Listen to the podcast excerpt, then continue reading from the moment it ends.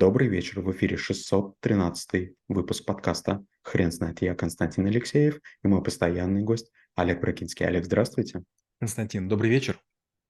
Хрен знает, что такое культ личности, но мы попробуем разобраться.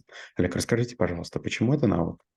Культ личности– это очень важный навык, в первую очередь для трэблшутера. Мы много времени проводим в чужих организациях, то есть мы гости. Мы приходим и начинаем чем-то заниматься. И если, допустим, скажем, есть сантехники, которым с людьми общаться не нужно, трэблшутеры почти всегда общаются с топ-менеджментом, членами правления, крупнейшими клиентами или акционерами. И вот тут э, очень важно чувствовать, а есть ли шанс сделать проект. Многие ребята, которые в школе учат трэблшутеров, они или уже кого-то консультируют, или стали директорами каких-то заводов, фабрик, и они вдруг начинают говорить, Олег Леонидович, мы поняли, о чем вы говорили. Я говорю, слава богу, через 4 года. Оказывается, что культ личности – это страшно деструктивная штука. Если вы приходите в компанию, в организацию, и часто вместо слова «должность», допустим, там, э, или там какой-то комитет, говорят, а вот Василий Петрович сказал, будьте уверены, это культ личности. То есть культ личности – это когда человек становится становится важнее, чем иерархия, система, функция или процессы. И это ужасно. Получается, ссылка является последним доводом, и если он чего-то хочет, это должно быть сделано любой ценой. Я когда работал в, в Альфа-банке, вот у нас тоже был там один коллега, который был примерно годика три там, или сколько-то директором, и он такой был классный, когда он был руководителем розницы, но когда стал он директором всего банка, начался культ личности. Его фотографию стали вешать везде, даже в банкоматах, и ему казалось круто. Я подумал, как же, как же так можно? Ты же такой был перспективный, такой толковый, такой умный. Ну, не же ты не чувствуешь, что... Помните, как говорили там, э, чтобы не залили э, э, там елеем ленинский высокий лоб. Вот как только начинается литься елей, это такая, такое масло церковное, начинает же культ личности. Лев, не могли бы, пожалуйста, рассказать немного про историю появления этого явления? Э, кажется, был такой император, если не ошибаюсь, Нерон. И он хотел иметь все призы и все достижения. И однажды он хотел стать олимпийцем. Но он был настолько пьян, что не смог выйти на, на, на старт. И чтобы он стал олимпийцем, рабы вытащили его на финиш и протащили несколько метров. И так он стал олимпийцем. И как бы вот э, попытка обвешивать себя тем, чем вы не заслуживаете, это и есть культ личности. Например, э, есть сейчас страны, где президенты важнее, чем народ, где они настолько эпатажны, что вообще такое ощущение, как будто бы они создают целое шоу. И это очень опасно. Вот незрелый человек, он всегда, добравшись до кресла, создает культ личности. Знаете, вот э, в последнее время я вижу несколько видов общения в компаниях. Вариант первый – все тыкают ты, ты, ты. Вариант второй по, по имени называют. Вариант третий – имя, фамилия на ты. Вариант четвертый – это имя, но на вы. Я считаю, что именно вы – это здорово. Имя с фамилией внутри компании – это уже попытка на, на культ личности. То есть кому-то важно его отчество. Послушайте, но ну чем быстрее мы коммуницируем, тем лучше. Зачем мне знать или Алексею знать э, фамилии, вернее, фамилии и отчество друг друга? Имени достаточно. Ведь имя – это обращение, точка. А вот слово «вы» или обращение на «вы» – этого вполне хватает. Но, э, знаете, вот если хотите понять, что культ личности, гляньте, пожалуйста, ролики президента Туркменистана. И вы увидите, что любой военный в его стране подходит и кланяется. Когда у него день рождения, все военные покупают однотипные белые цветы, прям идентичные. Когда он едет, э, все хлопают, как будто бы, знаете, эм, времена вернулись Брежнева. Смотришь со стороны, думаешь, не, ну у нас такого быть не может. У нас тоже такое есть. Олег, а, такой интересный вопрос. А зачем люди а, придумали а, и сделали, сделали это явление ну, живым? Очень просто. Вы я посредственный человек. Я прихожу в какую-то компанию, не могу добиться, а вы мой босс. Я говорю, Константин, вы такой великий, давайте сделаем ваш бюст в холле. Вы говорите, не надо. Я говорю, ну давайте хотя бы картину повесим. Не надо. Давайте хотя бы здание назовем вашим именем. И если я буду достаточно мягким, то через время все здание будет в вас. Будут ваши цитаты, будут еще что-нибудь. Когда я работал в Тойоте, там почти везде были цитаты первого президента и Тойоти Она. И я когда смотрел, думал, боже мой, ну что происходит? Ну зачем это все надо? Ну как бы абсолютно прописные истины, никакой ценности не несут, но как бы люди видят. Помните, было время, когда стояли бюсты Ленина, э, стояли какие-то пионеры, вечные огни. Вот знаете, вот память павших, я понимаю, почему мы чтим. Я очень за вечный огонь, это я понимаю. Но когда мы меняли, помните, там Андропов, Черненко, еще какие-то там такие переходные персонажи постоянно, и там пионеры стояли типа у импровизированных гробов. Представляете, по, по регионам мы стояли, как, как пионеры. Я думал, зачем? Вот зачем мы это делаем? Я бы лучше там физику решал, математику. Нет, я стоял, значит, в почетном карауле. Пустую какую-то коробку охранял, имитирующую гроб. Это же вообще, ну, ненормально. Олег, скажите, а это только про политику? Нет, в первую очередь для бизнеса, в первую очередь про бизнес. В политике, ну, всем понятно, что есть там 2-3 человека. Опять же, обратите внимание, когда вы видите кабинеты многих людей, они на всякий случай президента себе вешают. Знаете зачем? Чтобы как бы говорить «я свой». Но на самом деле многие из них ненавидят президента или там своего министра, но вешают. Как бы это как бы один повесил и вешают сразу все. А вот в бизнесе это страшная штука. А, рано или поздно ты вдруг понимаешь, что а, в компании не работают процессы.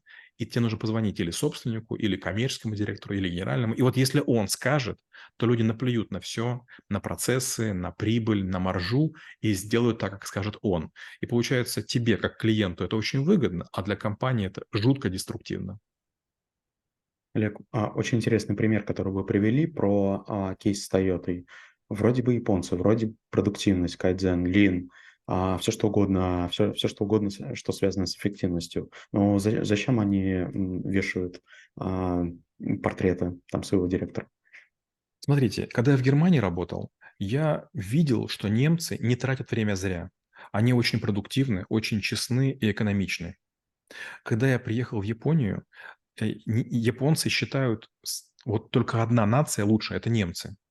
Но в отличие от немцев, они очень много говорят, очень много выпендриваются. Ни одна из книг, которые написаны про Toyota, правду не содержит. Toyota не является эффективной компанией. То есть DAO Toyota, э, системы производственная Toyota, такие очень крутые книги, на практике это все не так. То есть я же там был, я же работал, я говорю, что это все не так. Нет там никакой эффективности. В Toyota, как, как и везде, есть куча проблем. Есть люди, которые между собой не общаются. Есть а, много блоков, которые разработаны по-разному. Инженеры не могут договориться. И куча-куча всего.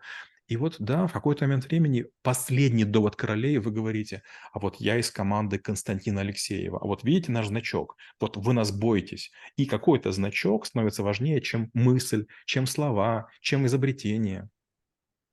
Олег, а есть ли некоторый список из людей, а, которых можно а, отнести к культу личности с положительной коннотацией?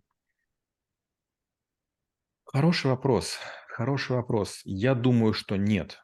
Знаете, вот э, попытка влюбиться в кого-то обязательно когда-то вызывает ненависть. Есть такая фраза «от любви до ненависти один шаг». Очень часто бывает так, что дети влюбляются в своего учителя. Математика, химика, физика. Но потом, поучившись в ВУЗе, они понимают, что он был слабый, и там более сильные люди. Получается, если человек клюет хотя бы на какой-то культ личности, то на более сильный он будет еще сильнее клевать. И к чему это приводит?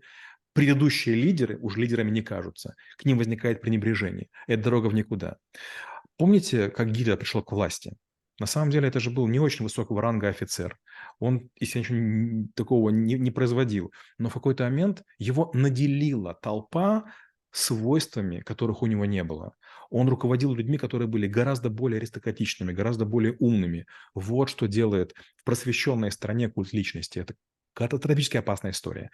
Во многих регионах мэр или губернатор царем мнятся, мол, как бы все порешают, все сделают. Или какие-то бандиты, или авторитеты. Это и есть культ личности. Олег, я правильно понимаю, что с точки зрения трэблшутинга культ личности нужно изучать а, в двух аспектах. Во-первых, а, на месте, где трэблшутер работает, он должен выявить а, эту личность, если а, кто-то кто а, поклоняется ей. И, во-вторых, использовать а, тот самый культ личности для решения некоторых проблем. Правильно я понимаю? В идеале да, но второе не очень, не очень честно. Буквально недавно Даниил Шмидт говорит, у нас значит, в социальных сетях написано «Школа трэблшутеров Олега Брагинского». Давайте уберем это имя. Я говорю, Данил, в общем-то, я не против. То есть как бы намекаю, что я понимаю, что это культ личности. Но есть две вещи. Первое, поисков Олег Брагинский больше, чем школа трэблшутеров. Это первое. А второе, школу трэблшутеров у нас могут отрейдерить а вот школу трэблшутеров Олега Брагинского отобрать невозможно. То есть мы все равно к этому придем. То есть если кто-нибудь второй сделает школу трэблшутеров сравнимую с нашей, нам придется уходить в какую-то дифференциацию или называться как-то еще иначе. То есть, ну, с другой стороны, да, конечно, это опасная история. Получается, что тот, для кого создается культ личности, он получает слишком много незаслуженных ресурсов от организации, которая нацелена на другие совершенно задачи. Олег, очень интересно узнать, а, с другой стороны, этот вопрос. То есть человек, которому предлагается повесить свои портреты и свои цитаты в коридорах своей организации, но, на мой взгляд, должен испытывать дискомфорт как минимум несколько первых раз, когда ему это предлагается. Но почему-то через какое-то время он привы- привыкает и соглашается на, на эту историю. Что происходит с человеком в этот момент? В сети есть такой парень, не знаю, с какого он города, Михаил Рулев. И он взял такую интересную моду. Он брал мои цитаты на белом фоне, оформлял их в рамку, как будто бы картина, и сделал из них демотиваторы. И когда я видел первый, второй раз, я прям застеснялся. Но потом так стало нравиться, как, бы, как будто бы мои цитаты в рамочке. А потом я подумал, стоп, стоп, стоп, стоп, стоп. Это же как бы дорога в никуда. И вот в этот момент надо прекратить поощрять. Я просто перестал лайкать, ну, видимо, парень понял, и он перестал это делать.